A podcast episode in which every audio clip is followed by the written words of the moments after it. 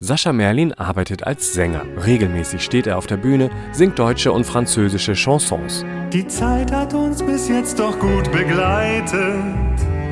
Die Zeit hat alte Wunden offenbart. Vor drei Jahren veränderte sich etwas. Es mussten drei Backenzähne im Oberkiefer gezogen werden.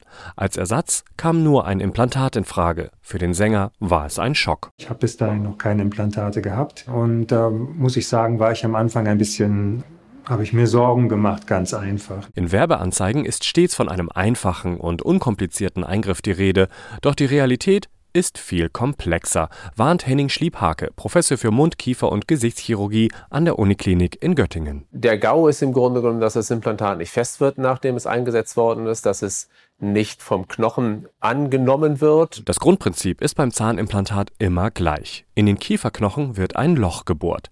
In dieses Loch wird eine Schraube gesetzt, die sowohl oben als auch unten ein Gewinde hat. Sie ist sozusagen eine künstliche Zahnwurzel. Sie muss nun erstmal im Knochen festwachsen, bevor dann sehr viel später oben der künstliche Zahn aufgesetzt wird. Dieser Eingriff ist nicht ohne, erklärt Kai-Henrik Bormann, Professor für Oralchirurgie in Hamburg. Die Implantologie ist ein invasiver chirurgischer Eingriff. Wir müssen das Zahnfleisch aufschneiden, wir müssen ein Loch in den Knochen bohren, wir müssen das wieder zunähen und es bleibt eine, wenn auch kleine, aber es ist eine Operation. Auch ist dieser Eingriff nicht immer möglich. Starke Raucher oder Menschen, die wegen einer Krebserkrankung behandelt werden, scheiden oft aus.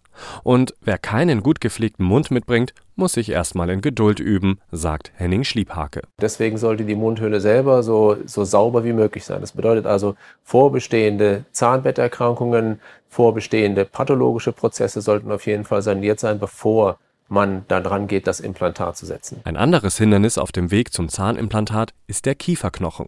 Denn damit das Implantat später fest sitzt, müssen vorher zwei Bedingungen erfüllt sein. Erstens muss der Knochen hart genug sein und zweitens muss der Knochen auch breit genug sein. Ansonsten heißt es Knochenaufbau Dafür gibt es verschiedene Möglichkeiten: Eigenknochen, Knochenersatzmasse oder eine Mischung aus beidem, erklärt Henning Schliebhake. Im Grunde genommen ist der körpereigene Knochen, wenn man das mal so ganz einfach sagen will, das beste Material, weil der natürlich dem Körper am ähnlichsten ist. Der Knochenaufbau kann einige Wochen bis Monate dauern. Danach, wenn die Implantatwurzel eingesetzt wurde, muss der Knochen an das Metall heranwachsen und an der Unterseite ganz umschließen. Auch das dauert mehrere Monate.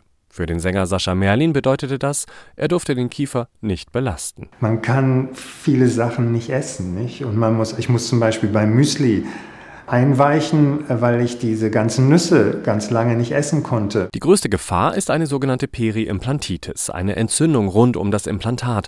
Dabei zieht sich der Knochen wieder zurück. Das kann im schlimmsten Fall dazu führen, dass das ganze Verfahren für die Katz war. Deswegen ist penible Zahnhygiene besonders wichtig, nicht nur während des Verfahrens, sondern auch danach, damit das Implantat möglichst lange hält. Für Sascha Merlin hat es sich am Ende gelohnt. Insgesamt ist es ein langer Zeitraum, muss ich ganz klar sagen, den man da überbrücken muss. Aber es ist dann ja quasi ein Ersatz, wenn man Glück hat, in meinem Fall bis zum Rest äh, meines Lebens.